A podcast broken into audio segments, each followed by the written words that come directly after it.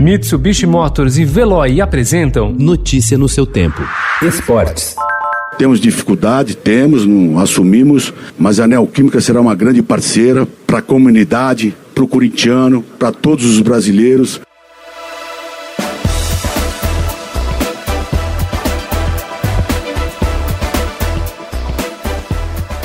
O Corinthians anunciou oficialmente, no início da madrugada de ontem, nos primeiros minutos de seu aniversário de 110 anos, a Ipera Pharma como proprietária do naming rights da Arena Corinthians pelos próximos 20 anos. A partir de agora, a Casa Alvinegra será chamada de Neoquímica Arena, em referência à marca Neoquímica, pertencente ao conglomerado farmacêutico. Os valores do negócio não foram revelados. Estima-se que seja de 300 milhões de reais.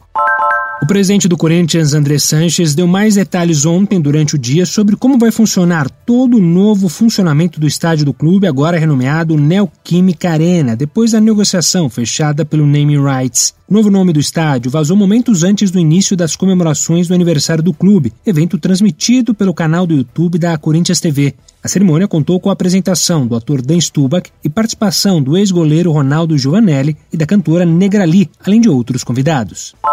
Depois de morar no Rio de Janeiro, São Paulo e Moscou, foi na pequena Tombos, em Minas Gerais, que o meia Y redescobriu o prazer do futebol. O jogador, revelado pelo Flamengo e com passagens por Santos e Corinthians, levou a Tombense à final do Campeonato Mineiro, ganhou o prêmio de craque da competição e, há dois meses de completar 37 anos, desfruta da tranquilidade de morar em cidade pequena. A situação do árbitro de vídeo chamou atenção na partida entre Santos e Flamengo, válida pela sexta rodada do Campeonato Brasileiro no último domingo. Em duas ocasiões, o árbitro Wilton Pereira Sampaio, que apitou o duelo na Vila Belmiro, precisou do auxílio do vídeo para a checagem de dois gols irregulares do Santos. Somadas as duas intervenções, a bola ficou parada por cerca de 10 minutos.